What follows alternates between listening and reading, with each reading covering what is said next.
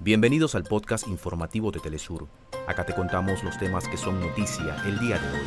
Comenzamos. En Bogotá tiene el acto de instalación del Comité Nacional de Participación enmarcado en el proceso de diálogos que llevan a cabo las delegaciones del Ejército de Liberación Nacional y el Gobierno de Colombia.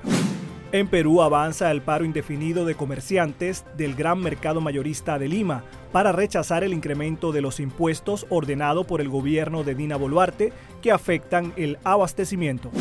Durante el inicio del noveno cónclave India, América Latina y el Caribe, Nueva Delhi propuso fortalecer las relaciones basadas en el respeto, en la diversificación de la cadena de suministros y la cooperación mutua de desarrollo.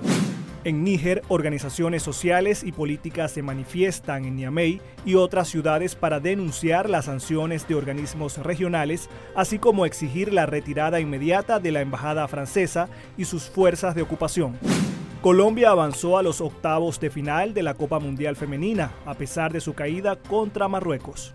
Mujeres kenianas están enfocadas en una práctica colectiva que apuesta a una mejor educación para las nuevas generaciones. Hasta acá nuestros titulares. Para más información recuerda que puedes ingresar a www.telesurtv.net.